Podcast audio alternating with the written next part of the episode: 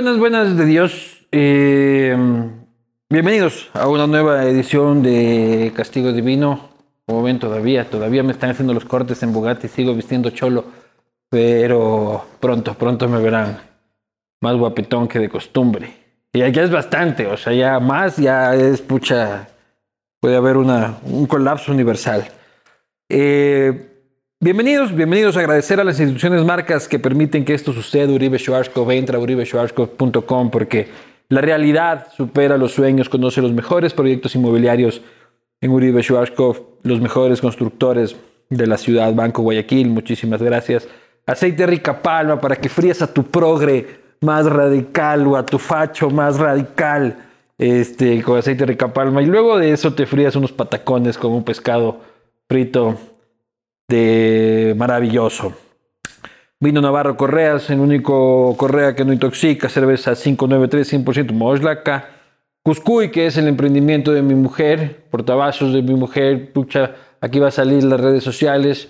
Este, por favor, síganla, síganla en masa, por favor, y cómprenle en masa toda esa ciudad de Ambato que se va a comer este castigo así. Este, pidan que se manda a domicilio y de eso vivo, así que que sigan al emprendimiento de mi mujer CFN, porque el acuerdo de la CFN con el Banco Mundial permite que las pymes crezcan y puedan obtener créditos productivos a largo plazo a través de su propio banco. Eh, creo que eso es todo, sí. Eh, muchísimas gracias a quienes permiten que estos diálogos permanezcan ya por, por tantos años, por, por seis años exactamente. Lo decía ya en redes sociales, este polémico, eh, polémico porque tiene su posición, eh, no compartida por muchos, compartida por otros tantos, eh, pero tiene su posición, por lo menos. O sea, que, que, que ya es bastante en una política a veces tibia, pero justamente eso le ha llevado a ganarse su espacio en la política nacional, asambleísta. Ahora sí electo, porque no cabe lo de reelecto, ya conversaremos de aquello, pero eh, pido que por favor se siente aquí en el castigo divino el asambleísta Esteban Torres. Maestro, Qué gusto. ¿cómo vas? Muy bien, muy bien. Ahí te puse cerveza y vino, pero como buen adicto a España deberías tomar cerveza, digo vino. Vino, bueno. Claro, pues. Salud, salud. Vino argentino es bueno, pero vos has de ser de Ribera del Duero. Vino ecuatoriano ahora, está saliendo bueno. No tan barato, pero bueno, verás. Vino ecuatoriano. eh, Todavía no, no llega acá el auspicio, pero está bastante bueno. Sí, sí, el que hacen en Guayas. El que hacen en Guaya, sí. Sí, pues no, yo a vino ecuatoriano llego nomás al de cartonazo, así, al de afuera de la Plaza de Toros en mis buenos tiempos. Y es de buena calidad y caro, porque más barato sale la botella argentina y española que la ecuatoriana. Bueno, Para que veas cómo son los costos de producción en este país también. así es. ¿Cómo vas? ¿Bien? Ujú. Todo muy bien. Lo decía en la introducción, ahora sí asambleísta por tus propios medios. Ahora sí. Eh, ya nadie te puede decir a Baby Torres le heredaron el puesto. Se acabó esa huevada. Se acabó eso, sí. Bueno, técnicamente fui elegido también la otra vez. Ah, Claro, como suplente. como asambleísta Pero ¿quién pero- se entera de quién es el puto suplente de la gente? Nadie, pues loco. Bueno, y yo incluso tenía mi propio afiche en esa campaña, te cuento, porque no sabíamos si en la papeleta iba a estar también el nombre del suplente. Pero bueno, esta elección ya, Ahora ya la ganaste tú. ya la gané yo. Con las justas, pero. Bien ganada, diría yo. ¿Por Bien qué? ganada. No ganaste con el 8% así como raspando. Bueno, eh, tuve mi votación para ganar. Es cierto que hubo un vendaval de votos muy fuerte de Yacu. Yacu alcanza el 30% en Tungurahua. Su candidato eh, obtiene un gran porcentaje de esa votación eh, y casi me triplica o casi me duplica, no sé bien. Y es un candidato indígena. Es un candidato indígena, una buena persona, amigo. Amigo, tienes amigos indígenas. Por supuesto. ¿Ves? Se va, a acabar el mundo, loco. No, ¿qué va?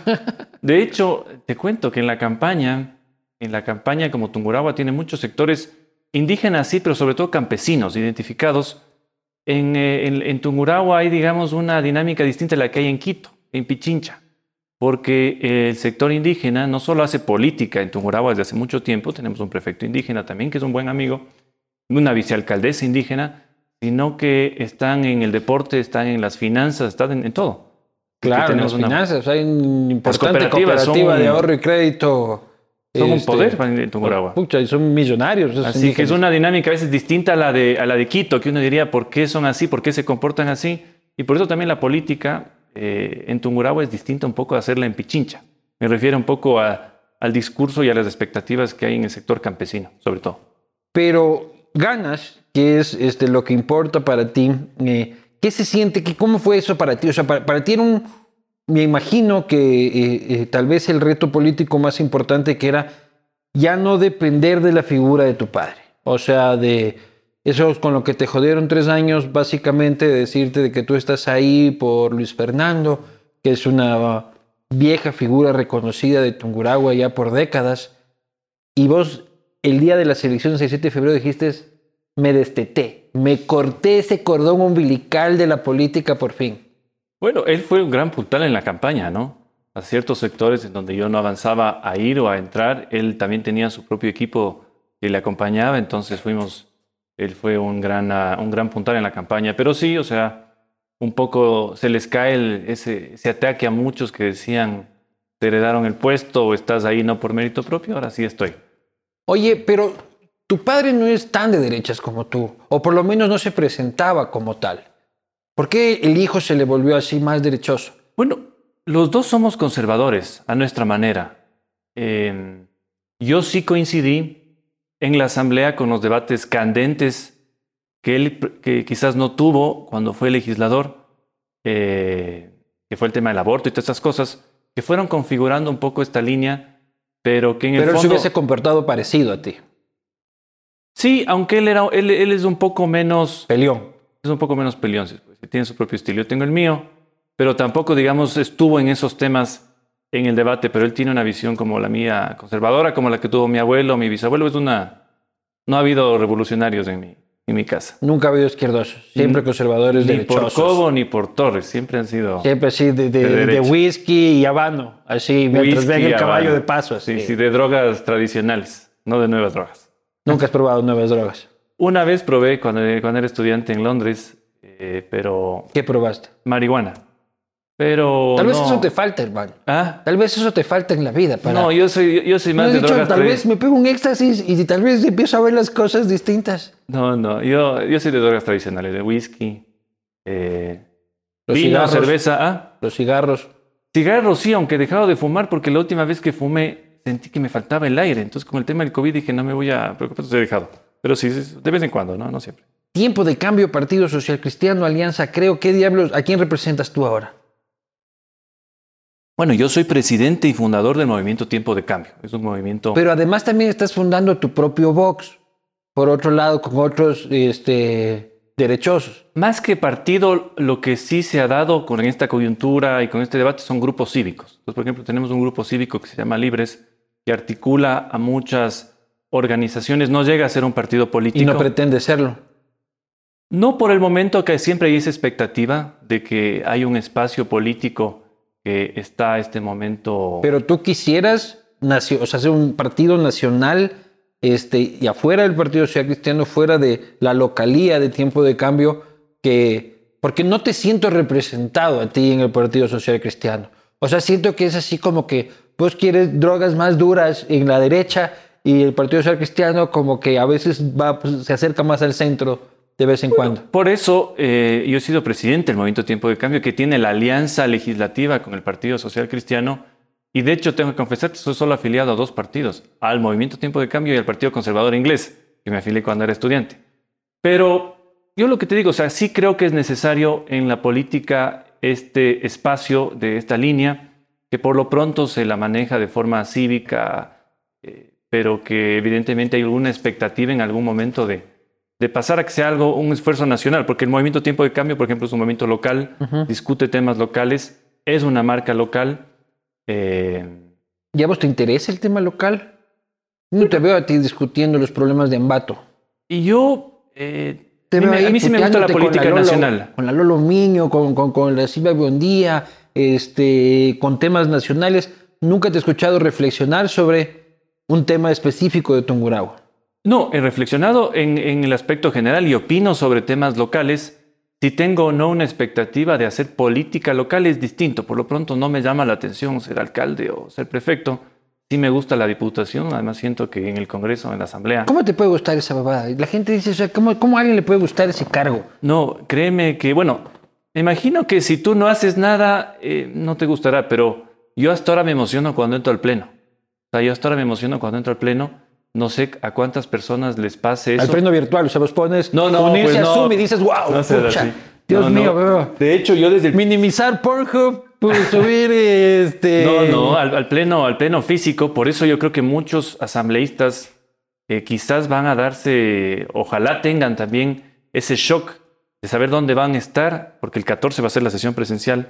Y además yo sí he pedido, y fui una de las pocas voces que pidió desde el principio de la pandemia que la asamblea no se suspenda, porque la mayoría de parlamentos estaban operando de alguna u otra forma y aquí todo se manejó por el Zoom, que claro, tú no puedes protestar porque te, te pagan el micrófono nomás.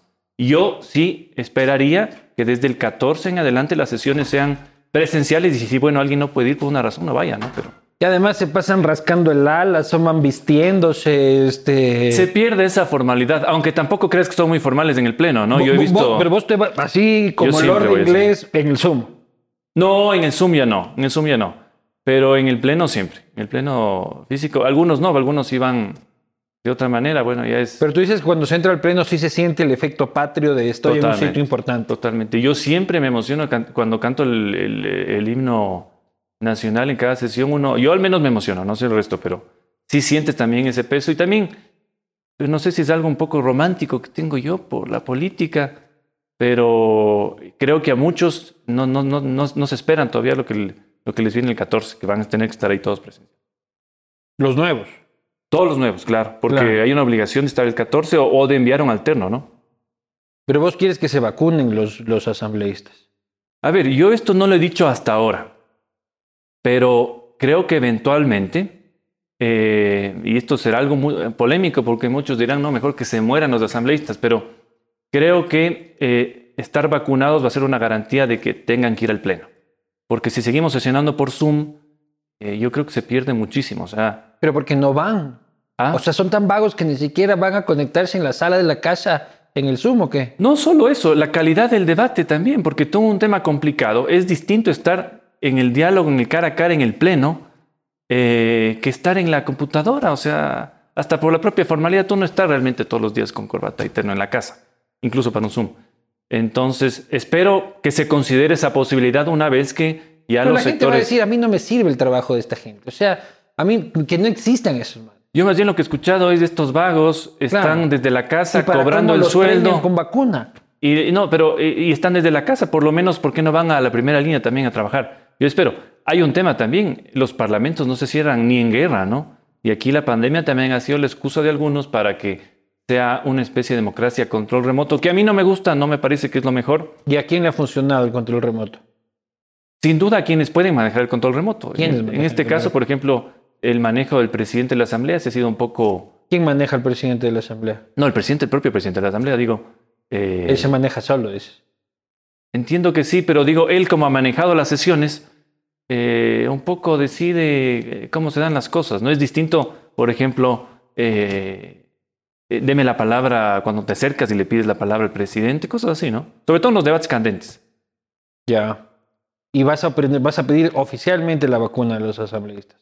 ¿O vas a decir por ahí? Quiero ver qué deciden desde el 14, porque si la Asamblea ya dice, bueno, desde el 14 vamos a sesionar presencialmente y por supuesto quienes tengan algún riesgo, no estén vacunados, pueden eh, teletrabajar, eh, no habría problema. Pero si alguien dice, pasamos del 14 y desde ahora sí volvemos al Zoom, evidentemente lo, lo voy a pedir. ¿A ti ya te dio COVID? No, no me ha dado. Hizo que he pasado por tres campañas electorales y no me ha dado. Yo creo que soy o inmune o me cuido. ¿Cuáles tres campañas? O sea, primera y segunda vuelta. Primera, segunda vuelta y también fui a, fui a la campaña en España, donde había ahí sí más, más gente. Ahí sí estabas de colado, ahí tomándote Ahí las fotos con box, así típico ahí, el señor Rabascal. Paz. Pero claro, había mucha más gente y siempre uno con la mascarilla y no pasa nada. También es que, pues, que la gente se dedica a las fiestas clandestinas. ¿Cómo no se van a contagiar también eso? no? Y vos no habrás tenido fiesta clandestina No, alguna. no he tenido. No me han invitado al menos. Qué aburrido de la derecha, no. En la posta sé que hacen buenas fiestas clandestinas. No, No qué han guapo aquí. Aquí recién están recuperándose de una infección masiva, en realidad. Pero, pero tú dices, esta gente que viene el 14 no sabe a lo que, a lo que viene, en muchos casos. Bueno, en muchos casos no saben la magnitud de lo que su cargo representa. O sea, lo que se viene puede ser peor que lo que se queda o lo que se va. Porque Pero- lo que se va es terrible, hermano. O sea, esta asamblea que se está yendo, este, estás tú ahí metido, pero, pero vale en carpeta en el 99.9%. Creo que hay, hay malos elementos, hay buenos elementos, hay buenos elementos que no están hechos tampoco para estar en la asamblea. Eh, y por supuesto hay personas que, como te digo, no ven la dimensión de la responsabilidad eh, o el sentido de patria, que eso debería eh, generarles y se dedican también a otras cosas, que es lo que ha pasado en esta asamblea, ¿no? A hacer negocios, a, a ver de qué saco. Y eso es lo ¿Y que... tú has sacado algo? No, no, no. El, yo, mis posiciones son tan conocidas que yo no tengo margen de, de, ¿cómo es? De mover mis ideas en una votación, alguna cosa. Entonces, ¿Y de qué vives? Porque un fifí como tú, este, de gustos refinados, no va a vivir del sueldo de un asambleísta. O sea, vos el sueldo de un asambleísta te lo gastas en cuatro botellas de vino. No, que va. Bueno, ecuatorianas son caras. Pero no, no, no. El sueldo, el sueldo alcanza. Yo, desde que me gradué. ¿Y con qué alimentas tus caballos Ah. y tus... No, eso ya alimenta. Mi papá es eh, el de los caballos, así que él sabrá cómo paga sus caballos. Pero.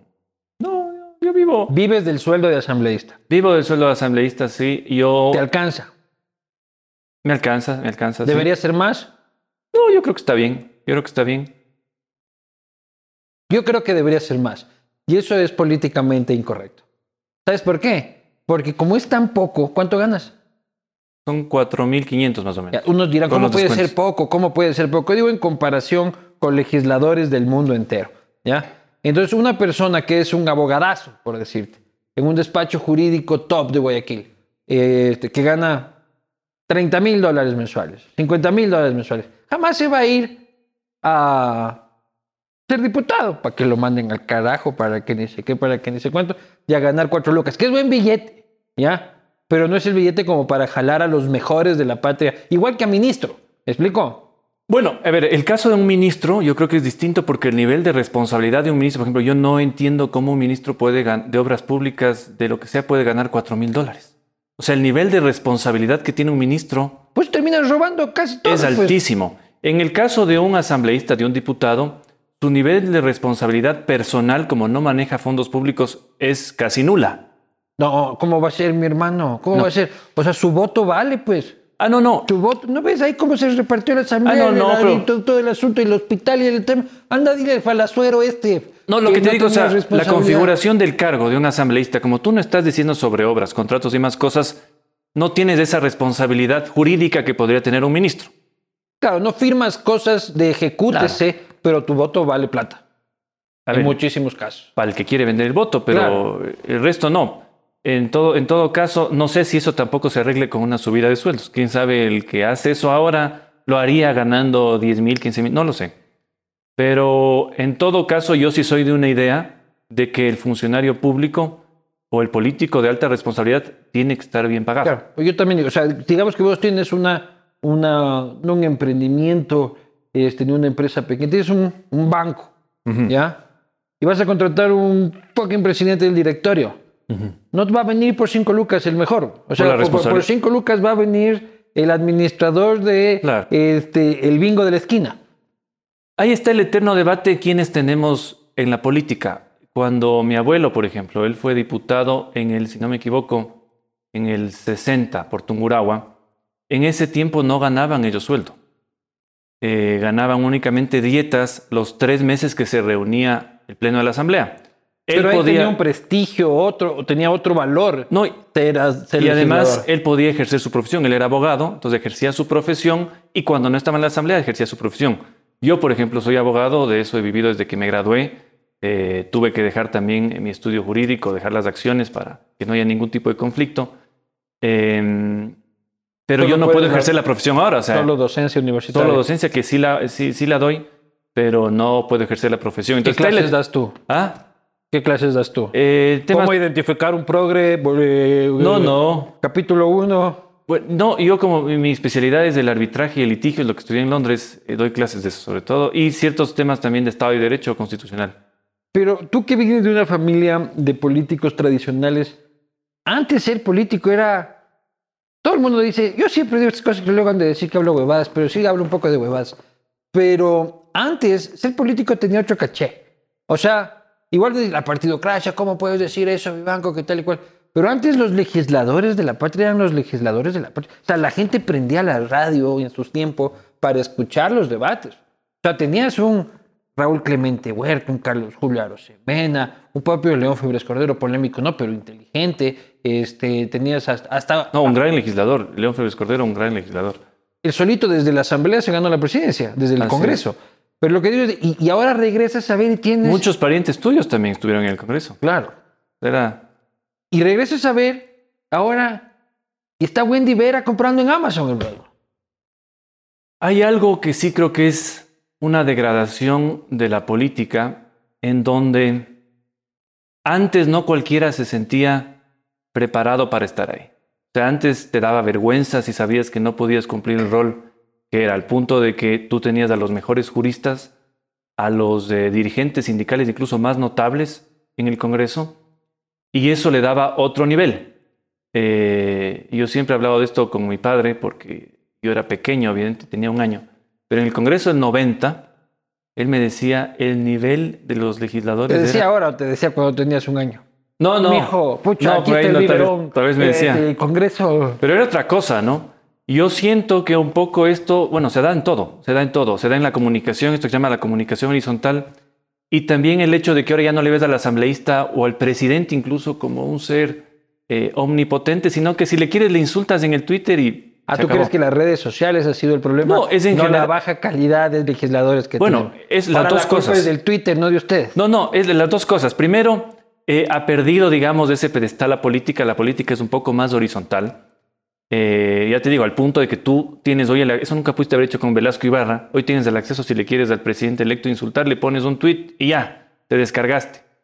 Y lo otro también, sí siento que muchas personas no sienten vergüenza ya de estar en política y de hacer el papelón. Entonces, antes de eso sí era impensable, porque tú- Algunos dirán eso refiriéndose a ti. Bueno, yo para estar en la, en la política me he preparado eh, a nivel eh, político y a nivel también Pero la profesional. izquierda dice, Torres es impresentable. Claro, sí, bueno, son, es normal esto en el, en el- en el debate, en el ataque que te De quieran tonto minimizar. nadie te ha acusado. Jamás, Ni de choro tampoco te han tampoco, acusado. jamás. De facho. Y de... Pacho, extremista, Claro. eh, antiderechos, lo que tú quieras. Pero, y de preparado, y de poco preparado tampoco nadie me ha acusado mucho, porque yo tengo... Pero te putean en la calle. No, para nada. Nunca te han dicho nada. Oh, oh, pues Ahora vos con la mascarilla andas mucho más tranquilo. Pero Claro, sí, sí. yo también ahí con la mascarilla yo... O no eh, sé. No, no, no. Es que también soy buen puñete yo.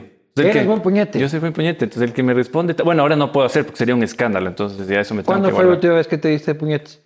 Eh, en la universidad Pero me buen di- puñete así como que yo soy buen, como el típico de derecha que se cree buen puñete o buen puñete. Esa es una buena pregunta. Ah, no Me ha sabes ido bien en las peleas que he estado, pero quizás si me pones a, con un boxeador, el boxeador me, me tumbe, ¿no? No, no ese nivel de... Pero, Me pero- faltó un cinturón, pero el cinturón negro. Tengo cinturón de karate. de karate, sí. Ah, no, entonces hay algo de academia, dices, en ese. Totalmente, sí, sí, sí, sí hay academia. ¿Cuándo, hay fundamento. ¿Cuándo te han pegado? ¿Cuándo me ¿Cuándo han- fue la última vez que te sacaron el sucio así? No me han pegado... Ah, va. No, no, en serio. Eh, eh, he Nunca te, ni, ni de guambra. Te, te- Ah, no, sí, pero he peleado. He peleado, Ah. eso sí. Pues yo puñete, cabrón, soy malazo. Ah, Yo soy pésimo puñete. pero para eso necesitas una pistola. Por eso estamos... No, yo, puto, yo tengo pánico a las pistolas, loco. Este, a todo tipo de pistolas, a las que se fuman y a las que disparan, hermano. Todo. Eh, todo eso estoy, yo tengo lejos de esa huevada. Pero más que yo siempre fui mal puñete. Yo todo, todas mis broncas ganaba pucha, con pura boca, como buen comunicador y Bueno, pero también se ganan así las peleas. Así es cierto. Tómate un trago, hermano, ya, ñañito querido, loco. Yo tenía. Yo, yo, yo estudié en el colegio Pío X en Ambato, que es un colegio de hombres tradicional. Eh, y tenía un compañero que resolvía todas sus peleas con la amenaza de escupir. Y así ganaba las peleas. ¿Ves? Entonces el tipo descubrió que como la llama asustaba, nadie le pegaba. El Yamingo. El Yamingo era. Entonces, eh, de, todos, de todas formas se puede ganar. Qué mal puñete. Oye, tú has propuesto y estás a favor del porte de armas. De todos, del que quiera. No, O no, sea, no. del que cumpla los requisitos. De que cumpla requisitos, que no es un porte libre, es un porte ¿Qué requisitos? ¿Psiquiátricos? psiquiátricos, de prácticas, eh, de historial también eh, judicial, de no ser básicamente un loco. Pero así porte, porte. O sea, como que vos estés aquí como en el viejo este con una chispa ahí. Aquí. O sea, me- me- mi amor me va a trabajar, me pongo el celular, me pongo la billetera, me pongo una Glock. Sí, porque hay dos cosas, que es una tenencia y el porte. Yo sí estoy a favor de las dos cosas, como te digo, con mu- mu- muchos requisitos, no como, no como le han querido pintar de que es algo completamente abierto, Pero libre. así de salir a la calle con tu si tienes alguna justificación, sí. Si no Pero tienes nadie te va alguna a pedir justi- justificación. Es libre porte. No, no, no, no. Tú tienes que tener un permiso. Tienes que tener un Ya, permiso. ya, ¿no? ya. Pero tienes el permiso y te puedes ir, puta, a bañarte en la piscina del tingo, hermano, con la chispa puesta aquí. Si tienes la autorización de vida, yo creo que podrías. En este momento no lo puedes hacer. Pero no te incomoda. Es que puta, la gente que ha nacido con chispas alrededor eh, es como que tiene menos miedo. Pero yo en mi casa nunca hubo, nunca hubo un arma. Entonces yo veo un arma y es como que, what the fuck, tengo que irme de aquí. No, en mi, mi casa sí. Mi, mi abuelo eh, Torres tuvo armas, mi abuelo Cobo tuvo armas. Pero por hacendados. O porque les gustaba andar ahí. Por hacendados y porque antes era legal. O sea, tú podías tener hasta el 2008 armas tranquilamente. Pero no veías a la gente así. No, es que la gente no utiliza. O sea, tampoco es, es un poco lo que se ha dicho, eh, tú legalizas eso, o más bien respetas un derecho que es legal, y la gente va a salir armada. No. Quizás... Es como el aborto, Ah, por ejemplo. Tampoco es que legalizas el aborto y la gente va a salir a abortar. ah, no, por supuesto Fíjate, que no. Tu propia lógica te No, en no, yo contra, no digo compadre. eso. Yo nunca he dicho que todo el mundo sale a abortar porque va a ser legal. Pero mm, Ya vamos a ir allá. ya vamos a tocar. Sabía que ese tema no ibas a dejar afuera. ¿Cómo voy a dejar? Si para colmo es coyuntura esa huevada.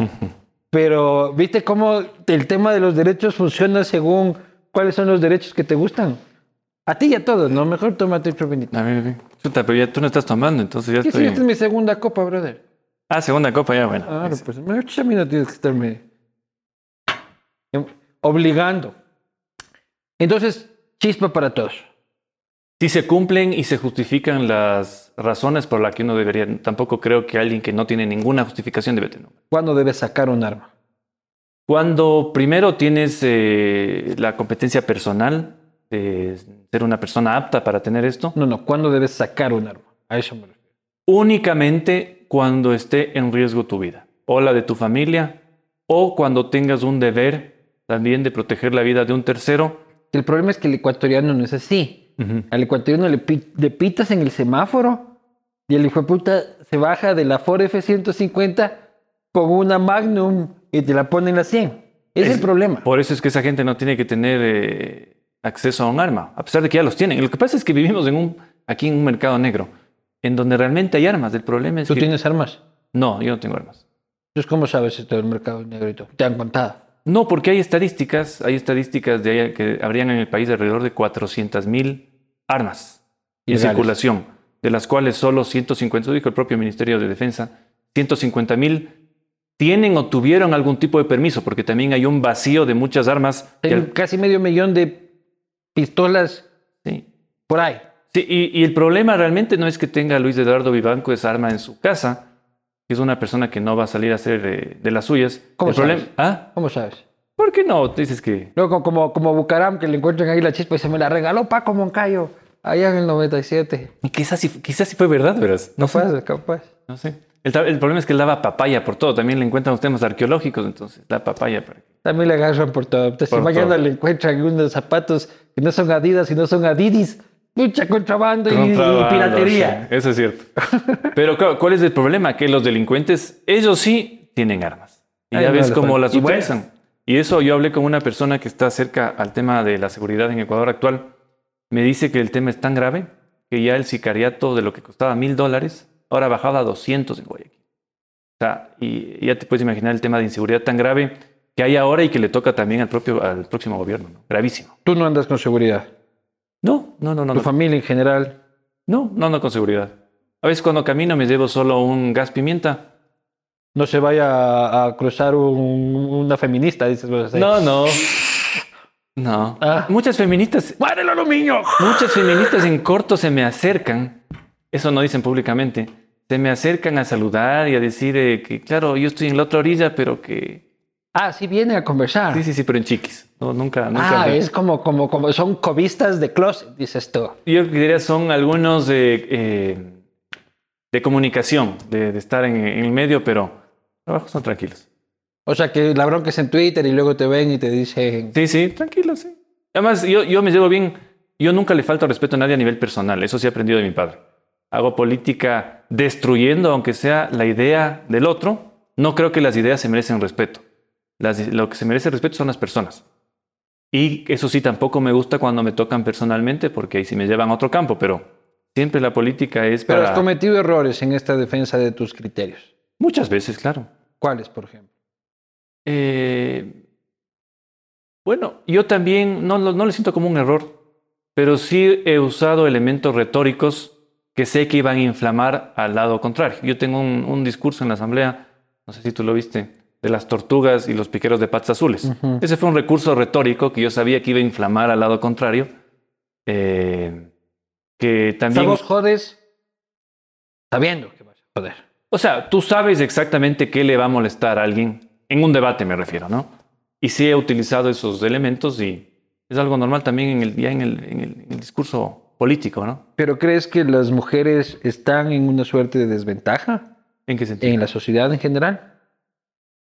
Yo creo que no. ¿Tú crees que no? Yo creo que sí, brother. O sea, ¿en qué O sea, sentido? se, se les paga el 15% menos del sueldo y eso no, no lo dices ni tú ni lo digo yo. Eso dice la estadística. ¿Pero en dónde? ¿Qué estadística?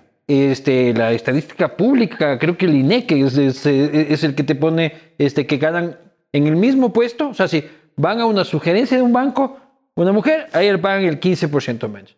¿Y por qué? Si la mujer puede ser 10 veces más eficiente que el yamingo que gana este 15% Eso habría que evaluar. Eso habría que evaluar porque también las estadísticas son sesgadas de un segmento. Te doy un ejemplo. Si un cajero que cumple, un cajero de banco que cumple exactamente las mismas funciones en su día a día, no tanto una sugerencia o gerencia que implica ya temas distintos, pero hablemos de un cajero. Si un hombre cajero está ganando más que una mujer cajero, no hay una lógica. O sea, habría que Pero ver si ahí está enfocada sí. la estadística. Pero un gerente sí. A pesar de que cuantitativamente la estadística te diga que en puestos gerenciales primeros hay menos mujeres este, y que las mujeres que hay estadísticamente ganan menos. También te digo, o sea, ¿en qué segmentos estamos viendo esto? El- aquí hay un, Gerenciales, aquí hay un filósofo, aquí hay un filósofo actual que al que yo le sigo mucho, se llama Jordan Peterson. Él precisamente te toca este tema y te dice por qué todas estas estadísticas están encaminadas a venderte esta idea. Ah, ¿tú crees que las estadísticas se Muchas veces, para muchas veces. encuadrarse en esta política? O sea, por, eh, por ejemplo, se mide este tema diciendo quiénes están en los 500 puestos del Forbes eh, 500.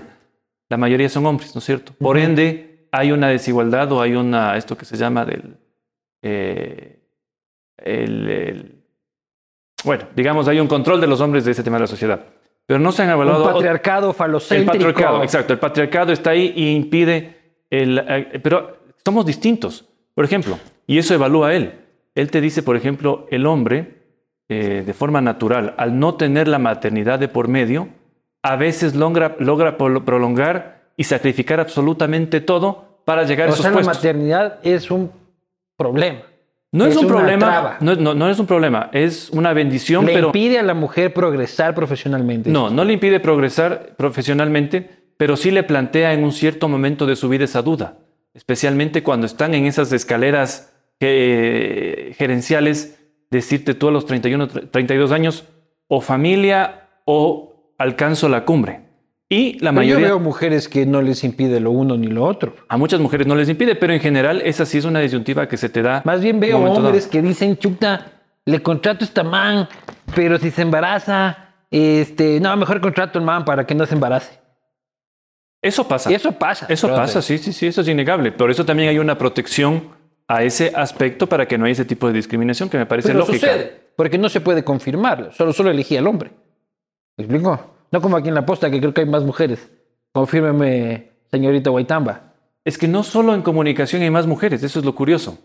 Si tú evalúas muchas disciplinas, por ejemplo, si tú dices el tema de enfermerías a nivel mundial, está dominado por mujeres. Ya, pero ¿por qué? O sea, digo, ¿por qué? ¿Por qué, por qué una enfermera? ¿Por qué se Porque habla de somos enfermeras distintos. Y, no, ¿Y por qué el médico tiene que ser hombre? Porque ¿Por qué la mujer tiene que ser la enfermera y el doctor es el doctor? Porque somos distintos. O sea, No, no, pero hay un tema de jerarquía ahí. No, no, no, es un tema de diferencia entre hombres y mujeres y capacidades para una u otra cosa. O sea, ¿por qué la secretaria tiene que ser secretaria? Eso yo no entiendo. ¿Por qué no puede haber un secretario? Porque, y eso te digo por experiencia propia, nunca he conocido un secretario hombre eficiente. Nunca. Somos O sea, malos para secretarios. Pésimos para Nacimos secretarios. para mandar, dices. No, mí- no necesariamente. A mí de jefe, de secretario, no me pongan nada. No necesariamente, pero para cierto tipo de eh, actividades, como somos distintos, es que es el problema, porque en el debate este mundial, en el debate progre, que se alimenta mucho lo que pasa en las universidades norteamericanas, eh, hay esa, eh, esa, se asume que el hombre y la mujer son iguales. Y no somos iguales, somos distintos. Somos distintos para ciertas cosas y por eso Pero somos mejores para unas y mejores para otras. los hombres somos mejores para algunas cosas, las mujeres son mejores que los ¿Para hombres para qué otras son cosas. mejores las mujeres? No me digas que para ser secretarias. No, no. Para muchas, para muchas disciplinas que ¿Cómo implican aptitudes distintas. ¿Cómo qué? Hay muchas, y eso lo dice Jordan Peterson, hay muchas disciplinas médicas en do- que están dominadas por mujeres. O sea, do- mujeres doctoras, te digo. ¿Qué? En- no sé bien en este momento, pero eh, no me acuerdo si eran Ya, enfermedades pero, por relacionadas ejemplo, con pero. ¿por qué siempre las mujeres son este, ministras de inclusión económica y social y los hombres son ministros de finanzas? Tal vez en el Ecuador, pero en otros países es completamente distinto. De hecho, eh, a las a políticas o a políticos en general que yo más admiro están mujeres. O sea, tú le ves a Angela Merkel mujeres políticas. totalmente, Margaret Thatcher. Hoy también la Chucha, le- le- le- la heavy shit de, de la crema innata de la, y tú, del ve cómo, neoliberalismo. y tú ve cómo fue su gabinete. Hay la foto del gabinete. Fue la única mujer. Eran otros tiempos, hermano. Pero además fue una mujer Era la muerte de la Guerra Fría, eso, hermano. Pero además fue una mujer que pisó todas las cabezas de su partido de hombres para estar donde estuvo. No le hizo falta ni una sola cuota. No le hizo, igual que Angela Merkel, ¿ah? no le hizo falta ninguna sola cuota política, en ninguna ayuda extra frente a los hombres, no, fue su capacidad. Sí, mucho más difícil, porque ella fue madre también. O sea, y compaginar el tema de la familia y, otras cosas es difícil. Pues yo, yo coincido contigo de que el feminismo tiene un problema que es las propias feministas. O sea, de, el ala del feminismo que cree que las victorias se consiguen a través del odio y el revanchismo y no de la propuesta este, y el esfuerzo. Entonces yo veo, por ejemplo, este, la comandancia de la Policía Nacional está ahora regentada por una mujer. ¿ya? No existe institución más machista en la historia de este país tal vez que la Policía Nacional. ¿ya? Y ahora una mujer manda ahí. ¿ya? Y manda bien, Y porque manda ha hecho un buen trabajo. Y no llegó este, tirando piedras ni quemando iglesias. ¿Me explico? Ni tampoco pidiendo cuotas. Ni Eso la fiscal importante. general. Ni la la fiscal fiscal, general. tampoco llegó ahí grafiteando la fiscalía este, diciendo machete al machote. Así ¿ya? es. Y es una mujer brillante que ostenta su cargo con bastante, con bastante, yo tengo mis reparos y todo, pero con eficiencia y dignidad. Este, yo no estoy muy de acuerdo con lo otro, pero, pero sí hay desventajas. No puedes negar. Y hay, y hay escenarios de violencia Totalmente. que no se pueden negar. Totalmente. Hay escenarios de violencia, hay escenarios de desventaja en muchos casos. Ahí es donde la ley tiene de alguna manera eh, que evitar esas desventajas y poner las cosas de forma igual. Por ejemplo, en el tema de la maternidad, cuando alguien eh, está embarazada y va a dar a luz, es lógico que la ley establezca un periodo, por ejemplo, de maternidad, un periodo de ayuda, ¿no es cierto? Que no la tiene un hombre, porque el hombre no puede ¿Qué ser... tenemos? ¿Ah? Tenemos 15 días. Bueno, de ahora tenemos, las mujeres tienen más. Eh, Pero es lógico, es, pues, lógico. loco. O sea, para eso Pero la ley. Vos estarás ahí amamantando. pues, Mira, todos, todos deberíamos ser iguales ante la ley. Y cuando hay este tipo de eh, situaciones que evitan que la balanza esté igual, es lógico que la ley haga excepciones, pero lógicas. O sea, tampoco que se vaya al extremo. O ¿Cómo sea, qué? por ejemplo, ¿Cuál los, concursos públicos en el Ecuador, que te den más puntos. Ah, eso es una estupidez, Pablo. Si es que eres negro, gay, discapacitado, este, ya ganaste el concurso, básicamente. Así es. O sea, imagínate, esas son las cosas que están desigualando, no solo en el Ecuador, son temas injustos, sino también en todo el mundo. Ve lo que está pasando en el deporte. Hombres hoy que dicen que son trans, eh, que se hicieron mujeres, eh, tú les ves compitiendo y son unos, gigan- unos gigantones y dicen, ¿por qué está ahí? Está por la cuota. Entonces, ¿ves? Entonces Y también... compiten con mujeres. Y compiten con- y las propias mujeres ya comienzan a cuestionar esto y decir, oigan, esto no está bien. O sea, esta persona Tal tal vez deberíamos hacer eso, llenar la selección de mujeres de hom- del Ecuador de puro trans, esmeraldeño Es que eso ahí está- para ganar el mundial de fútbol de es que mujeres. eso pasa a nivel público en los Estados Unidos, que es el mejor ejemplo para ver hasta dónde se van las locuras de estas. ¿Sabes que que los gringos se volvieron locos con esta boda? Totalmente, se les fue de las manos. Y esto que llaman ellos en Estados Unidos woke, estar criticando todo lo que ven, llega al punto, y por eso es que soy cada vez más conservador, eh, llega al punto de cuestionar la educación griega por decir que es, eh, cuestionar eh, los cursos eh, de educación, los, los griegos clásicos, porque son machistas y blancos. O sea, ¿a qué nivel de tontería estamos llegando? Te voy a enseñar una bandera de Estados Unidos, si es que me la pone querido Chema, a ver si la conoces y a ver qué opinas sobre ella. Ojalá que Chema no se haya dormido. Este, ahí está. La conoces, La conozco, sí. la defiendes. No, para nada. Me Esta, parece- para quienes no conocen, es Blue Lives Matter, es este, la bandera y el símbolo de la extrema derecha gringa, por decirlo, en No. respuesta. En respuesta Extrema izquierda, video. No, no, no. Black. Lives, no, Black Lives Matter, no. No, no, este es Blue Lives. Ah, Blue Lives Matter. Pongan no otra le vez vi. la bandera, porque está- está- no estás en onda. Ah, ya de- me confundí, No estás en onda del ya. fascismo mundial, pues, mi hermano. Te falta, te falta actualizarte.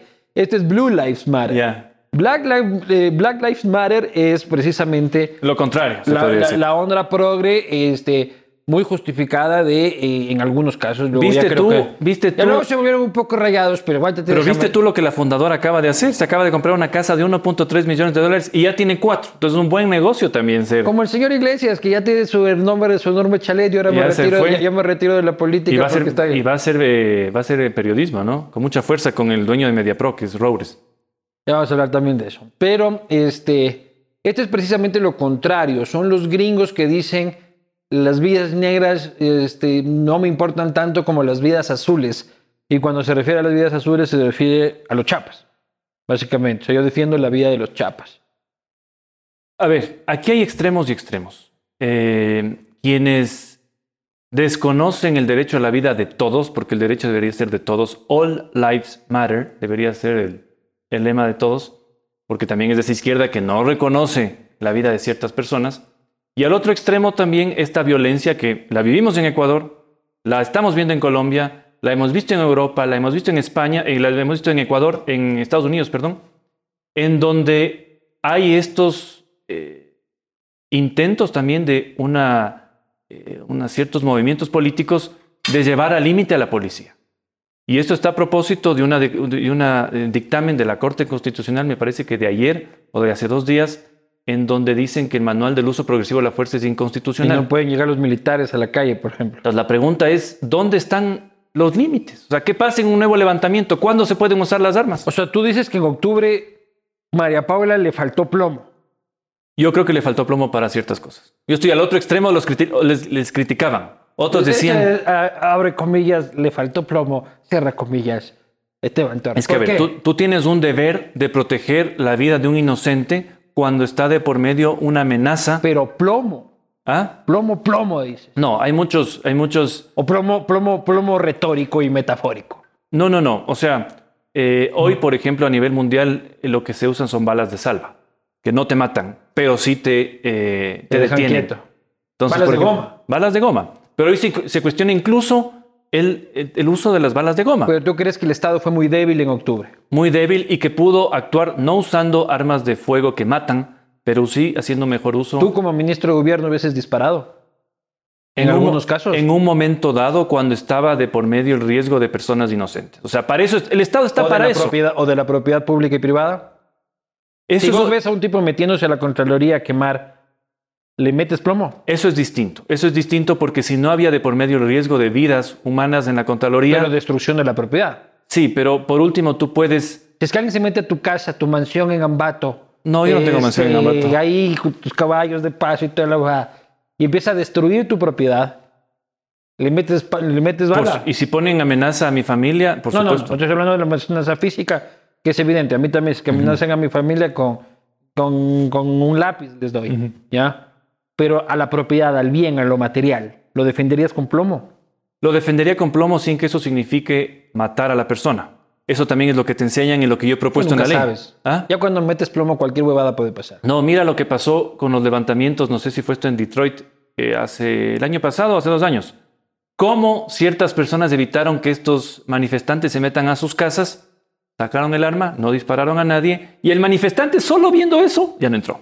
Hay Claro. un ejemplo de una familia que luego le, le procesaron o, o estuvo en un proceso judicial, pero que de esa manera eh, evitó que haya primero un ataque a la propiedad, lo cual puede derivar en un ataque a la persona. Te voy a hacer esta pregunta gracias a Punto .net, este, que siempre me dice que haga la, la pregunta rapidísima en relación al tema. Este, y lo que me nace ahorita rapidísimamente es, ¿tú crees que a Iván Duque también le falta plomo? A ver, yo creo que lo de Colombia tiene que leerse de la siguiente manera. Las personas tienen No, no, derecho... primero te pregunté una cosa, luego reflexionamos y filosofamos. ¿A Duque le falta plomo? Yo creo que en el caso de, de Colombia no, y te digo ¿Por por, qué? qué? Porque ahí la policía y los militares, al haber tenido la experiencia del narcotráfico tan evidente, son un tipo distinto de policías y militares. ¿Son más capacitados No o solo, son más sanguinarios? No solo están más capacitados, También son más preparados para matar. por eso digo, exacto. Son harta demencia estos de Exacto. O sea, yo creo que ahí, por ejemplo, el policía colombiano o el militar no colombiano, anda con huevadas. por la experiencia, no tolera que te hagan lo que te hicieron en Ecuador. Como el policía y el militar estadounidense. O sea, Ese, ese tampoco tolera. El colombiano aún peor, porque el colombiano sí sabe que te revienta un coche bomba a cualquier ratito. Así es. Entonces, Pero eso no justifica los excesos. No justifica los excesos. no puedes decir, este Otra país cosa, ha vivido mucha violencia, palo contigo, estudiante, palo contigo, sindicalista. otra cosa también.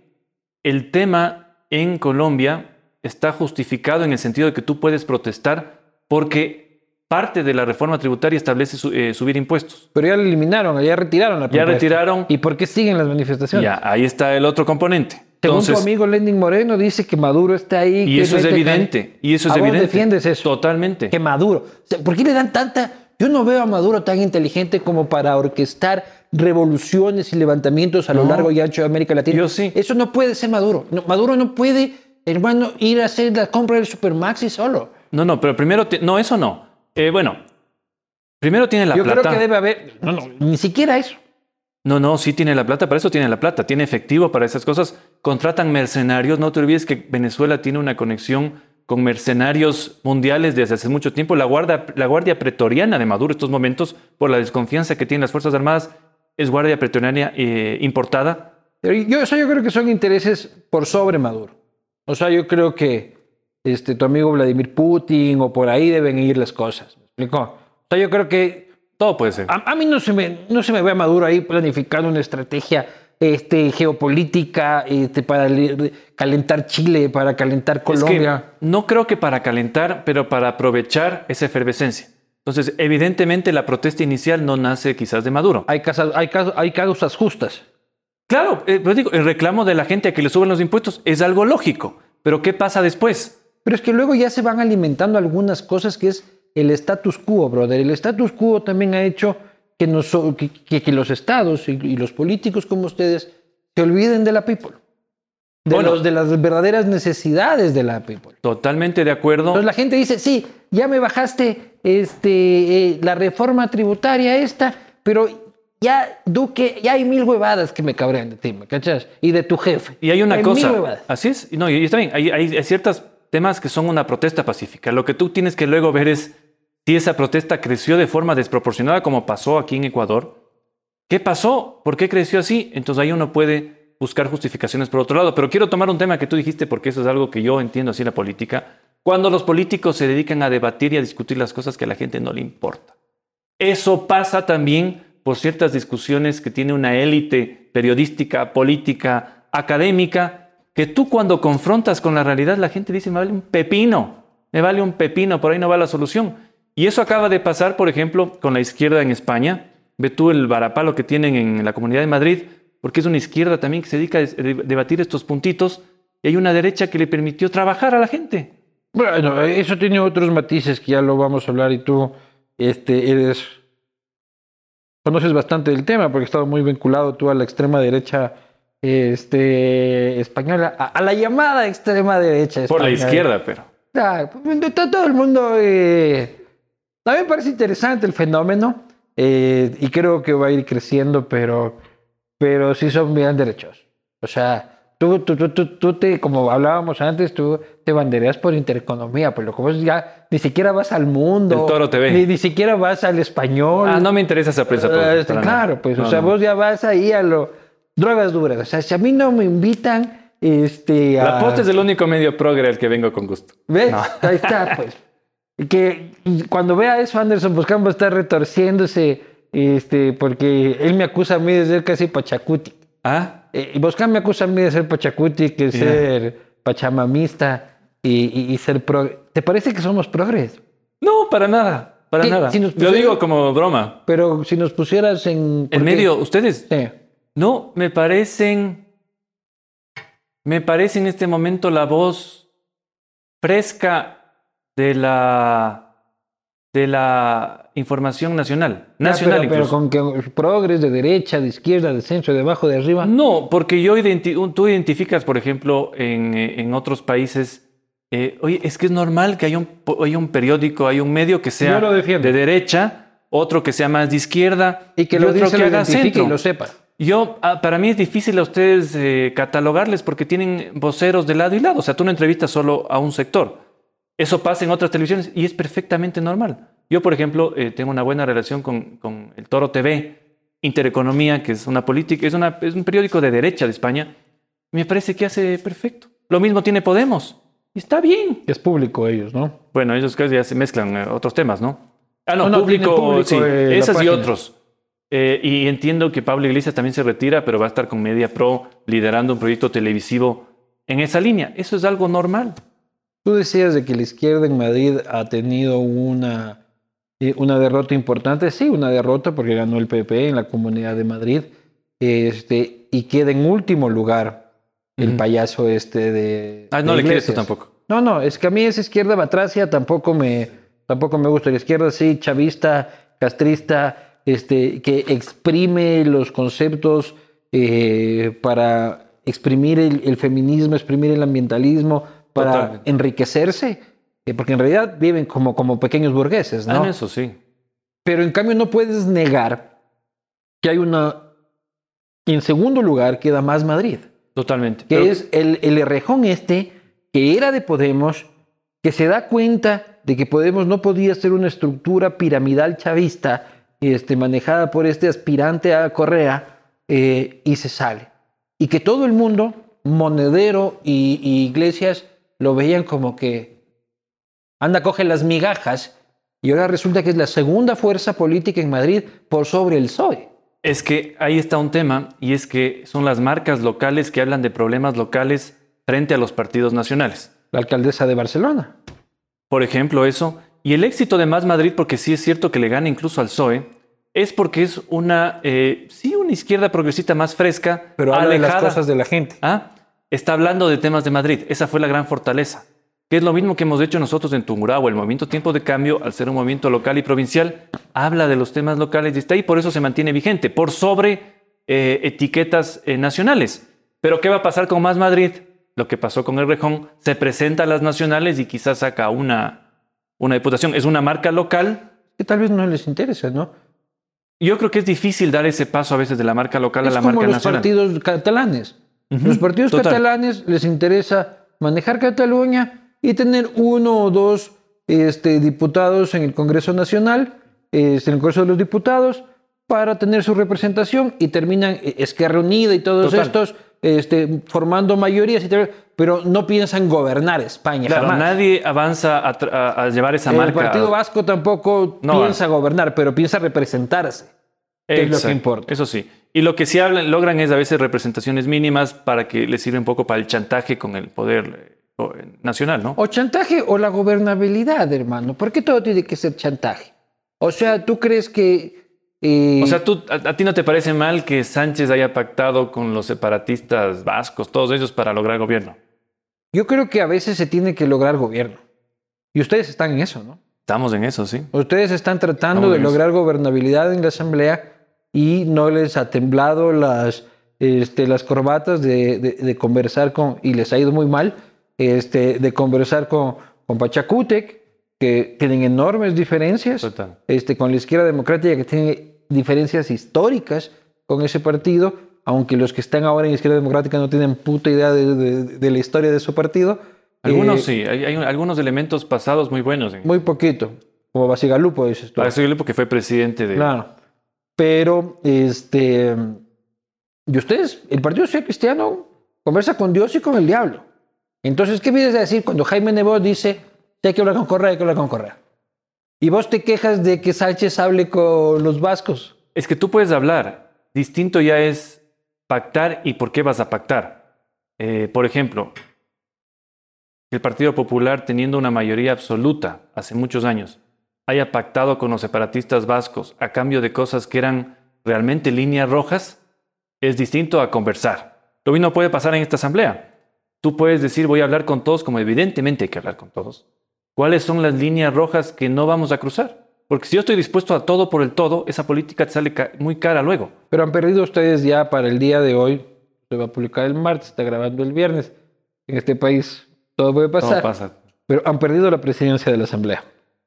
Eh, a ver, de las noticias que se tienen hoy, día viernes, no sé qué pasa el día martes, que se proyecta esta entrevista, eh, se ha anunciado en medios una posible alianza entre Alianza País, o sea, perdón, entre UNES, Pachacuti y la Izquierda Democrática. ¿Cómo miras eso? A ver, yo veo por el lado de la izquierda algo interesante.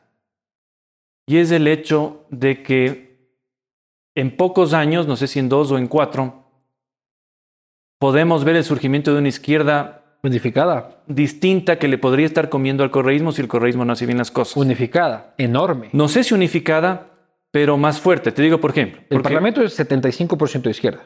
Así es. En distintos matices de la izquierda. Desde la izquierda populista y corrupta hasta la izquierda moderada y democrática. Eso habrá que ver que, cómo, cómo evoluciona. Si ellos pactan también entre ellos en esta asamblea, eh, se ponen en un escenario fratricida en dos o cuatro años de ver qué izquierda le come a la otra. Porque el correísmo también... eh, No es- son iguales. el correísmo es inteligente. Y yo creo que si el correísmo, por ejemplo, sabía que una de las líneas de ellos era el tema de eh, indulto o amnistía al expresidente Correa, que tampoco jurídicamente es posible por el tipo de delito. Y él ha rechazado el indulto. Él ha rechazado. Yo creo que él no realmente no quisiera, no quiere venir acá. Yo creo que está más bien viendo para En los este mandos medios. Creo que están un poco buscando más esto para los mandos medios. Para que No salga Glass, para que ya Alexis pueda volver a... Creo que Tranquilo. en alguna de esas cosas, en muchos delitos, o sea, jurídicamente no es posible, pero en este país puede pasar de todo. Pero también, si, si el correísmo se dedica, por ejemplo, a lo que se dedicó el bucaramismo en los 80 o en los 90, que decir, mi única bandera de lucha es el Es la regreso del otro, les va comiendo la otra izquierda. Les va comiendo otra. Entonces, yo creo que tienen que ser muy inteligentes en sus jugadas. Pero lo que pasa es que se pensaba de que ustedes iban a lograr con inteligencia este, alianzas con la izquierda democrática y con Pachacutic para conseguir gobernabilidad. Y se ha ido todo al carajo. O sea, creo que todo Porque está... quiero la presidencia de la Asamblea, quiero la presidencia de la Asamblea, quiero mi pelota cuadrada. Si es que no hay... El Partido Social Cristiano jamás en la vida ha necesitado la presidencia de la Asamblea para hacer lo que quiere. Bueno, yo, yo creo que mm, todavía está todo abierto. La Yo creo que hasta el 14 de mayo, yo creo que no va a llegar nada escrito en piedra. Habrá que ver realmente qué pasa. Entonces, por eso no me, no me, no me aproximo. Porque la izquierda democrática también tiene... No es la izquierda democrática, sino están bien muchas- lo mismo pasa en Pachacutic también. Hay tres, hay tres ramas en Pachacutic. Hay programa de Pachacutic. En la izquierda democrática también hay personas nuevas, pero hay también personas con mucho ¿Y ustedes todo bien conocimiento. con Creo o todo bien por el momento? No, todo bien, todo bien. O sea, en la segunda vuelta nos reuníamos, coordinábamos cosas. Oye, ¿y a ti los socialcristianos en la asamblea te ven como socialcristiano pura sangre? ¿O dicen nosotros los socialcristianos y el pana de Ambato? Bueno, por eso es que, eh, al, al menos en el tema legislativo, ha sido, eh, ha sido un bloque de, alia- de aliados, a las seis y aliados. No, pero digo Entonces, las está- seis. ¿Las seis a ti te ve como parte de las seis o eres el panita de Ambato? Yo creo que tengo cierta independencia en eso. O sea, sí Eres el panita de Ambato. Además, legalmente no soy parte de las seis, como te digo, soy presidente Claro. de tiempo de cambio. Pero soy aliado, bloque, eso sí. claro. Pero en muchas cosas, y eso ha tenido una virtud, esa bancada legislativa, ha dado libertad de, de decisión. Entonces, he dicho, bueno, en estos temas cada quien como crea, porque hay, otros, hay otras bancadas que también te dicen, vamos en esta línea, y si está en esta línea, te fuiste. Pero lo, se perfila de que la alianza va a durar. Yo creería que sí. Toma, toma nomás. ¿Cómo es que te llevas y te traes? ¿Tú crees que Además, sí? hay, otro- hay un tema. El presidente electo ha dicho, no sé si en una entrevista con ustedes mismo, algo que es lógico. Él dijo, yo esperaría que la presidencia de la Asamblea salga de la alianza PCC Ya, aliados pero yo también quisiera que Papá Noel me traiga un BMW. Pero hay que trabajar un poco en, ese, eh, en esa expectativa que También tiene. me- Si no es a- posible, A mí me preocupa, a mí me, bueno, a mí me preocupa de que ustedes estén ya en la onda de come solito y en política come solito, come solito. o sea, yo no Termina creo. comiendo solito porque todo el mundo se le va en contra. Yo, o sea, yo te digo, por el hay que ceder en, en gobernabilidad. por el ceder. momento histórico, eh, Guillermo Lazo sería el tercer presidente del Partido Social Cristiano. El No primero. es del partido. Ya, ya se lo compraron. No, no, no, no, no. Ya dijo. No, no, ya, no. O ¿qué sea, te digo, te digo por, Nuestro presidente social cristiano. por la alianza, te digo. O sea, sería históricamente el tercer presidente, el primer presidente de Creo y también el primer presidente del Movimiento Tiempo de Cambio, porque estuvimos apoyando.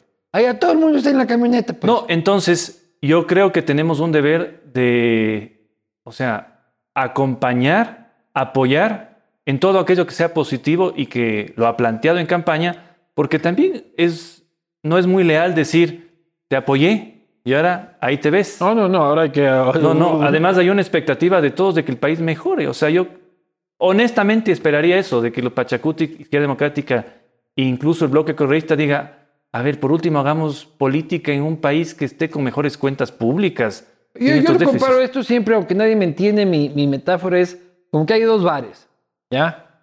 Y el uno es bienvenido al bar de la izquierda y el otro es bienvenido al bar de la derecha, ¿ya? Pero vos siempre vas al bar de la izquierda. Este país siempre va al bar de la izquierda. Y siempre sale escopolaminado, robado, pero ponen reggaetón del sucio. Es son muy y- inteligentes. Y hay gente guapa y se gastan la plata, no sabes de dónde viene la plata, este, se pasan unas bombas, pero siempre sales escopolaminado, robado, golpeado y tal y cual. Y hay el bar de la derecha, es lo que nos han puesto ahora. Puedes salir escopolaminado, pero no lo todavía. En el otro es, seguro te van a hacer cagadas. En este por lo menos vamos a probar este, qué tal nos va. Y, po- y por eso, y por eso creo que mucha gente no se esperaba el triunfo de Guillermo Lazo. O sea, mucha gente en su mente decía, no va a ganar. Y le sorprendió el- el- la victoria. Es que este, este no es un país de derecha. ¿Ah? Este no es un, este, este no es un país de Sí, derecha. y sería bueno también discutir por qué. Porque la política es solo el brote final de algo que está atrás. Cuando tú veas por qué el político opina así, ve dónde estudió, qué leyó, cómo se formó. Es un trabajo que, te digo, yo le tengo en eso respeto a la izquierda porque he sabido hacerlo, empezó desde hace muchísimos años. Y tú ves lo que está pasando en Estados Unidos, tú ves universidades en donde decir que eres de derecha ya es eres de loco. Incluso están aplicando discriminación positiva para que hayan profesores conservadores en ciertas universidades gringas, como en Colorado Boulder. Entonces, utilizan discriminación positiva para que vaya el pensador conservador porque no le escuchan en otro lado. O sea, usted, tú dices que ustedes ya o sea, vas a tener que, ¿cómo es? Este, en vez de ser tal y cual para ganar el concurso público, es usted rubio, ambateño, de derecha, este, tiene tres puntos más. Te damos la cátedra para que te Para escuchen. entrar al Consejo de Participación Ciudadana. Ve lo que pasó cuando yo, di, Toma whisky, sí, otro punto. yo, yo doy clases en una universidad de Quito. Y cuando se enteraron que iba a, darle una clase que además era técnica, porque era de arbitraje, dijeron, no, tienen que expulsarle, no puede estar acá. Entonces la propia universidad se vio en problemas y dijo, a ver, es una voz distinta. No se inscriban en la clase ¿Y porque es vos cómo optativa. sientes ese rato cuando puta va Torres y dice, ya hay, bronca? Ah, O sea, ¿qué- qué- qué- Ah, no, a mí me encanta, a mí me encanta. Te encanta la huevadilla, encanta ¿no? Y además, lo que más me gusta es cuando el, el disidente de toda esta, esta mayoría que piensa igual, dice, yo sí pienso como usted, pero calladito. Claro. Entonces, eso pasa también, eso, eso es lo- esa es la motivación. Pero terminando esa idea, ¿qué ha pasado y por qué vivimos lo que vivimos, creo que en Latinoamérica y en muchos países?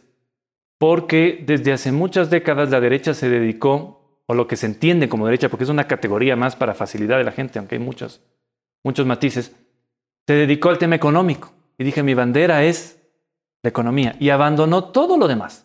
La izquierda, en cambio, inteligentísima y con un sentido de poder, en tu hijo o no. El trabajo lo vamos a hacer desde la educación, desde la comunicación, Yo desde creo- todo el ámbito. Yo, creo- yo, yo creo que Ecuador tiene un, un terrible problema de ADN, de, de dependencia política absoluta al populismo.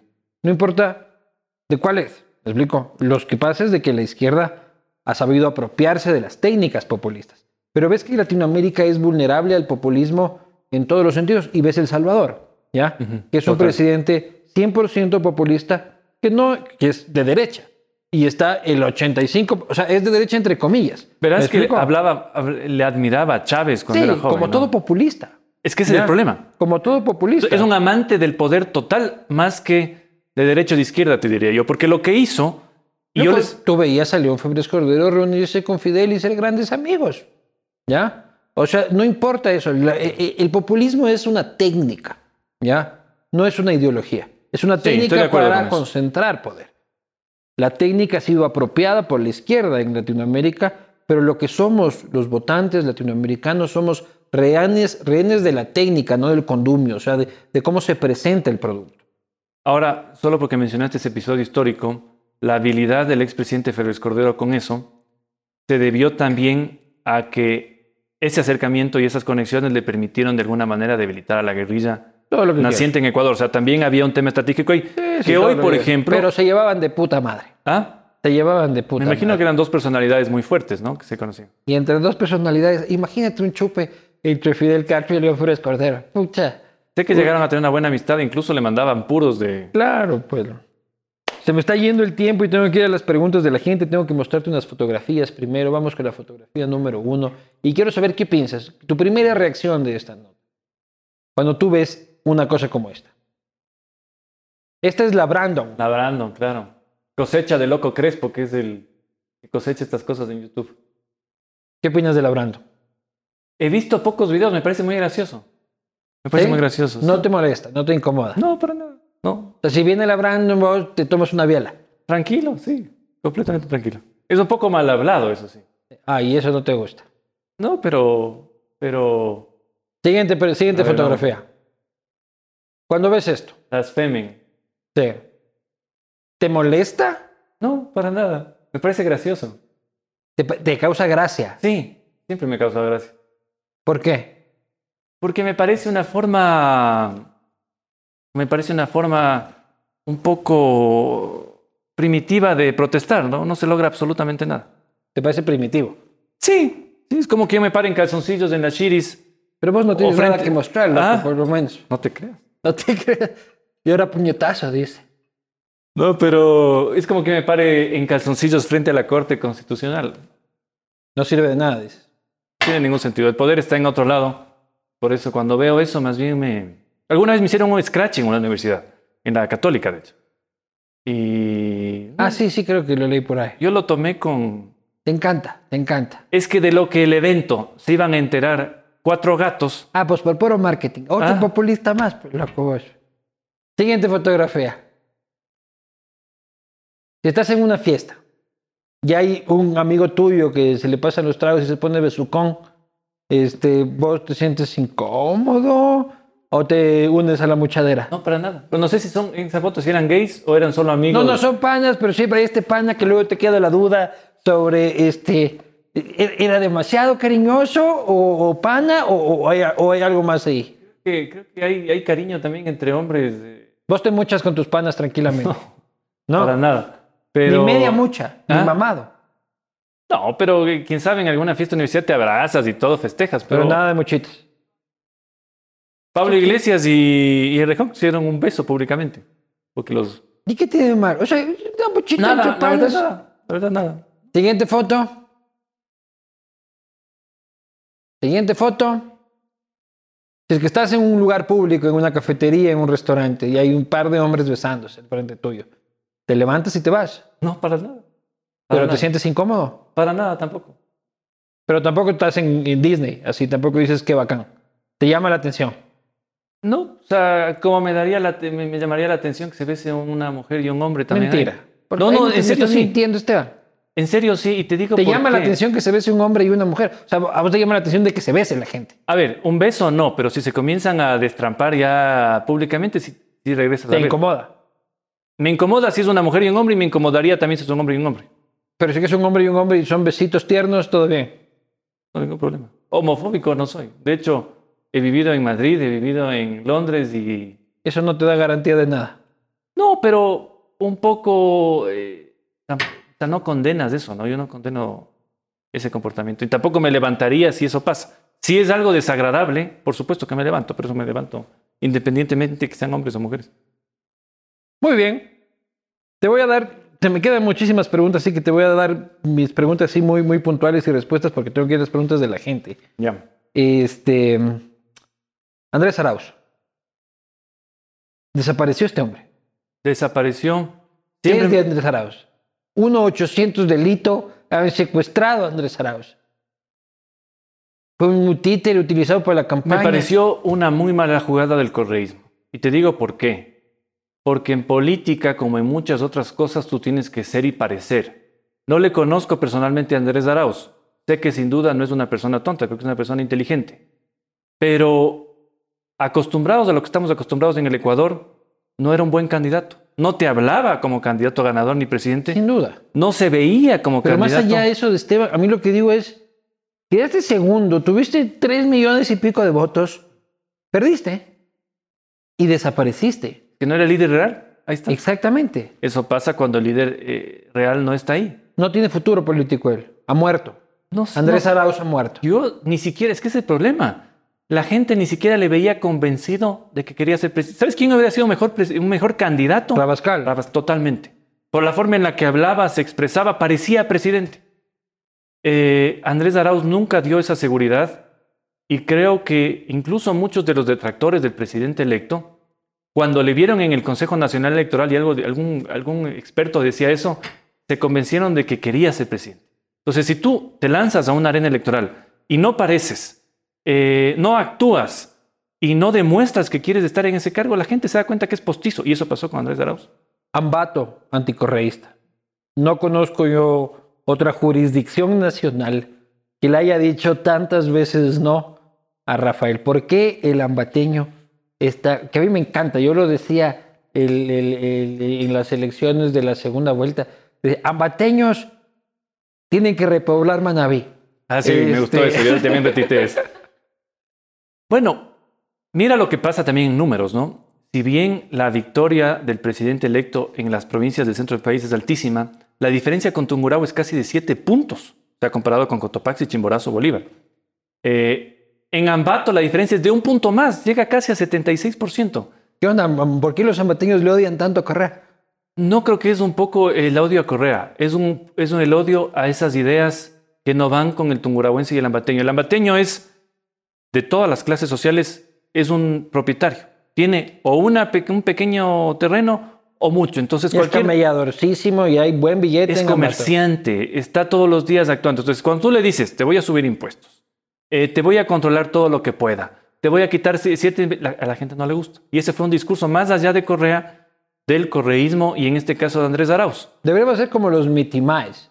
Los mitimaes era una estrategia del Incario para ir conquistando. Los araguros de Loja son un pueblo mitimae. O sea, Claro. antes de ir e invadir, mandaban un pueblo a vivir ahí 20 años. ¿Ya? Y, ta- y también los Entonces, alasacas cuando ya llegaban, también son mitimaes también son mitimaes y por eso usan el poncho negro en son de, de- de duelo. de duelo. Entonces llegan a, un, a, a- a una comunidad y empiezan a vivir ahí, pero empieza, y ya cuando llega el ejército, tienen gente de su favor. Deberíamos hacer un mitimae tunguragüense y, y votarlo por ahí entre Rocafuerte y, y, y Tosagua. así, Bueno, en, U- eh, me parece que en Chone con gana mucho Lazo, cariño ¿no? a los manabas que les adoro, pero dejen de votar por huevadas. Pero en, en Chone gana... Pero mira, ¿En Chone gana quién? Chone gana Lazo. Ganó Lazo en Chone. Creo que fue el único cantón que ganó Manaví. Mira que loco no Pero hay algo, hay algo interesante. eso. Bueno, primero el tema Tungurahua. Entonces el tungurahuense es así. Y por eso cuando tú le llegas con un discurso, tú no tienes idea de la gente cómo se resintió con el tema de los mil dólares. En Tungurahua eso fue, Como que no necesito que me regales. Ya fue un trabajo. insulto. Fue un insulto diciendo, Yo no quiero que me des mil dólares. Además, mil dólares para el que tiene sus vaquitas se consiguen en un mes. O sea, tampoco es que es el gran regalo. O incluso menos. Bueno, vos, vos sacarás mil dólares con dos vaquitas. No, no, no. Cualquier... Eso, hay eso- pobreza en Ambato, hay pobreza en Tungurahua. Hay pobreza mucho menos que en otras provincias, pero... Y, mil dólares son mil dólares. No sí, pero fue, la mayoría de personas la sintieron mal. Claro, o sea, dame oportunidades de trabajo, no me ven a estar regalando huevadas. Y por eso también se explica que yo, habiendo estado dos años en la Asamblea, confrontando los temas más picantes de la Asamblea, haya también ganado Con estas... las justas, pero. No, pero también fue una votación personal, eh, porque si tú ves el vendaval de votos que tiene Yaku, que tiene Herbas también, que queda en segundo lugar, es una votación un poco propia, ¿no?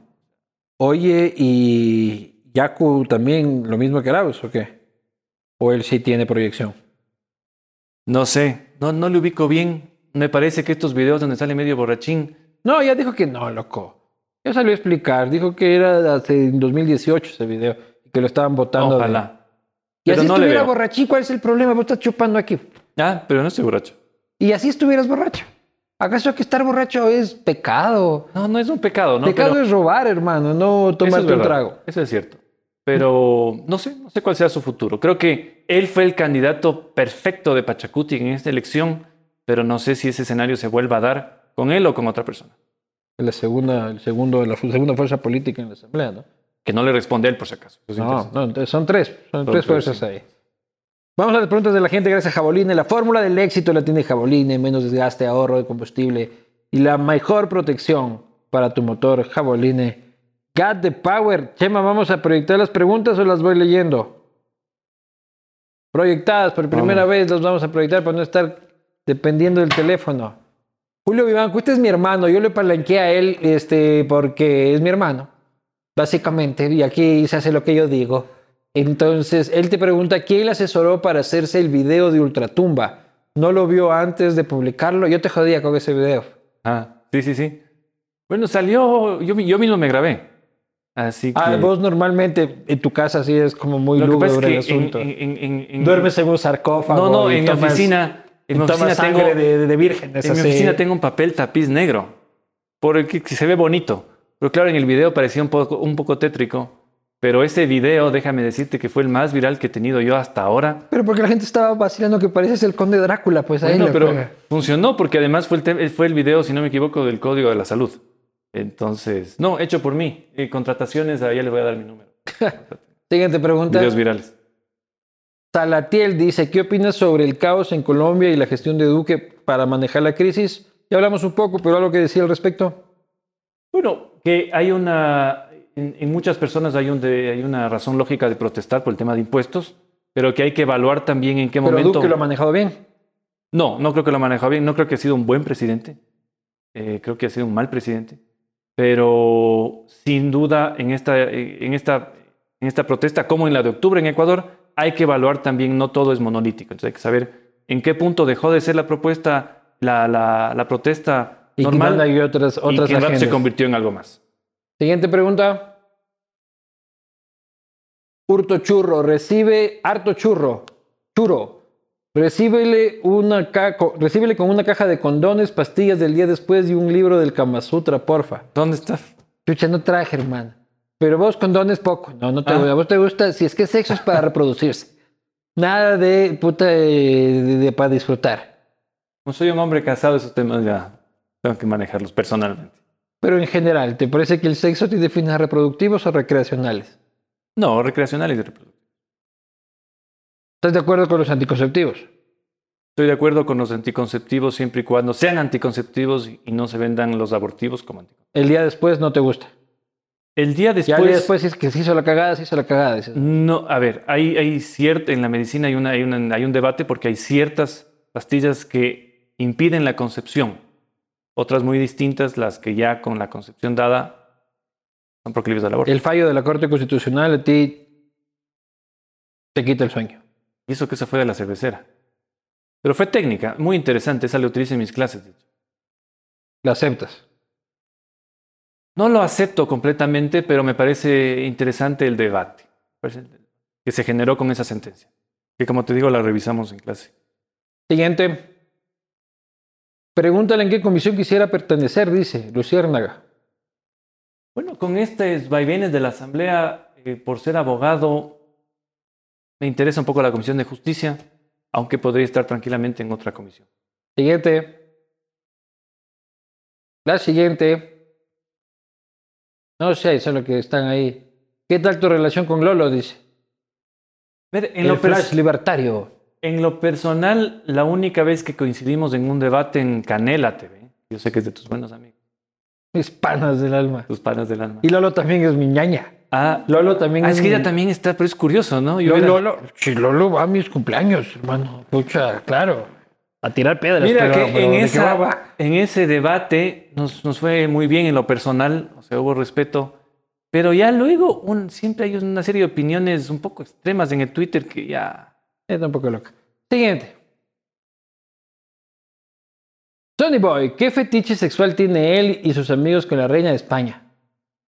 Yo ninguno, honestamente, además no hay reina. Pero es con la reina Isabel, en realidad, el fetiche. Ni siquiera hay fotos reales. Bueno, si alguien admiro yo en, eh, y, y- y cuando estás en Londres eh, pasa eso, es que te cae bien la reina. O sea, nadie habla mal. Tú, si hablas mal en el metro de la reina, la gente te queda viendo mal. Ya, ya, pero porque ahí ha tenido buen marketing, loco. Pero la reina de España, bueno, en realidad la reina de España ya no hay reina de España. O sea, la, la reina de España, la anterior era griega, pero cuando se refiere a la reina, creo que se refiere a la reina Isabel, que es la que ustedes van así con banderitas de Bueno, España. yo no. Yo no. Tus panas, son tus panas. Son amigos míos, sí. Van a tu cumpleaños. Eh, No, porque nunca celebré, nunca celebré mis cumpleaños con... Tengo Bueno, cuatro bueno, amigos buenos. Te vas de chupes. Yo he visto fotos echando Sí, biela claro, con esta sí, sí. gente. A ver, ahí hay un tema histórico interesante. Que... ¿Qué onda el tema de España, brother? No, pero hay un tema interesante ahí. Eh, nos han vendido en el Ecuador durante muchos años y por supuesto en Latinoamérica un odio y un rechazo a nuestra propia herencia que viene de España. Sí, que es una estupidez, ¿ya? El, el- ¿Qué dices tú? El, el- el odio, pero. El a eso. odio. O sea, yo les veo a la gente que dice, no, pucha, los españoles nos hicieron pedazos. Y asoma un español por ahí y le dicen, tus antepasados nos violaron y nos mataron. Y el otro responde, no, no fueron los míos, fueron los tuyos. Porque los míos se quedaron en España. O sea, en realidad los asesinos fueron los padres, nietos, abuelos, tatarabuelos de los que estamos aquí, de los O mestizos. sea, el tema histórico que es interesante, hay que ver que la corona se comporta de una manera distinta con los indígenas, a los que les trata mejor incluso que los criollos. Ah, no me vengas con que no, Sí. que no hubo genocidio, ya dices. A ver, la, revo- la- la- la independencia se, se- No, se- no, no, pero antes de la independencia hubo 250 años de asesinatos. No, no, no, en absoluto. hubo. No, no, un no, solo en absoluto. No, hubo por supuesto abusos, siempre hay abusos. Ni asesinatillo. Pero si tú revisas lo que está disponible ahora, que son un poco los documentos legales, ves que hubo un trato distinto de la corona. Ahora, eso no significa que uno esté añorando volver a ser España, no en O sea, tú absoluto, dices pero que, sí. que la corona española no mataba indios. Bueno, algo- por supuesto que en algunos casos habrá, sí. dices, alguna habrá caído. Por supuesto, sí. O sea, no digo, ninguno de estos procesos fueron tampoco... eh, No, no, hermano, hubo No, un no. genocidio. No, pues. pero tampoco hay que... te- También hubo genocidio antes, ¿no? O sea, también hubo genocidio con los Sí, incas, con los ha Siempre ha habido. a través de genocidio. Y uno no justifica el anterior, Totalmente. ni tampoco justificará el próximo. Mm, mm. Ahora, sí creo que es bueno, y eso es un poco lo que hacen los hispanistas en el Ecuador, revisar esa relación con España eh, para romper un poco el discurso, el discurso único que hemos tenido durante O sea, décadas yo en lo el Ecuador. ya supéralo, brother. No, pero para construir a futuro. Porque o ¿qué sea, es lo ya- que va a pasar ahora? Y eso fue parte de lo que yo estuve en España hace, hace algunos días. Les decía, oigan, amigos, vean de nuevo al Ecuador como un lugar para invertir, para venir, para comunicarnos con la debacle que hay en Perú, en Colombia, en Chile, en Argentina, en Venezuela. Ecuador puede ser un lugar, creo yo, de nuevos intercambios económicos, culturales, que nos permitan más bien avanzar y crecer, ¿no? Y, y- y un poco dejar esas, esas taras que nos han mentido tantos años. Tú eres del Madrid, ¿no? Ah, Tú eres del Real Madrid. yo soy del Madrid. No podría ser del Barça. Y del Macara. Que es, viene a ser el Madrid y Ambato. El Madrid de ambas. Claro. Este, Santiago García, si tuviera un hijo gay lo manda a una clínica de rehabilitación, No sé cómo funcionan las clínicas de no rehabilitación. existe rehabilitación para ser gay, loco. A ver, no, no es una enfermedad. No te mandan a un sitio a curarte de las drogas, como a curar. Si es que eres gay, eres gay. a ver. Eso no se rehabilita, ¿no? O sea, no es de que te no, curas. no sé si se rehabilite, se cure, no sé. Pero lo que sí es cierto es que a una persona que es menor de edad, hasta que sea mayor de edad y pueda tomar sus decisiones, hay que guiarle. Y al menos hay que si guiarle como un hijo padres. gay, googlearías clínicas de rehabilitación. No, yo lo que sí haría es eh, educaría hasta donde pueda, hasta que sea mayor de edad. Ya cuando sea mayor de edad tomará la decisión que quiera. Y lo vas a respetar. Le voy a respetar, le voy a respetar, siempre y cuando sea una decisión personal, eh, algo decidido por él y no por la imposición de O lo que por también. ella. ¿Ah? O por ella. o por ella, siempre y cuando sea algo personal y no una imposición desde afuera. Porque ¿qué es lo, a, qué, qué- ¿a qué sí me opongo?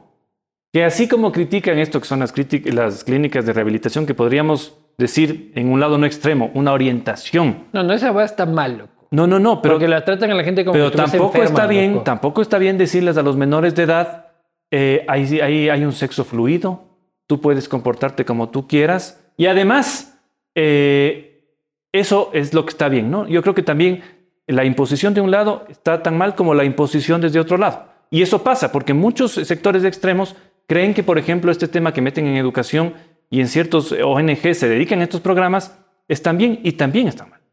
Siguiente pregunta. Juan Carlos Lobato, buen invitado. Por favor, si le puedes preguntar cómo hacer para que el Ecuador no se repita el octubre de 2019. Y su opinión de lo que está pasando en Colombia. Ya hablo de lo Colombia. Vamos con respuestas más cortas porque A ver, este, más corto. Tiene la reunión de bloque en la que van a decir cómo van a evitar de que Correa se tome la asamblea. Este, cómo evitar un octubre del 2019. Leonidas Sisa va a ser presidente de la CONAI. Eso, según leí en un, en un medio, está por verse, pero sé que es el más opcionado.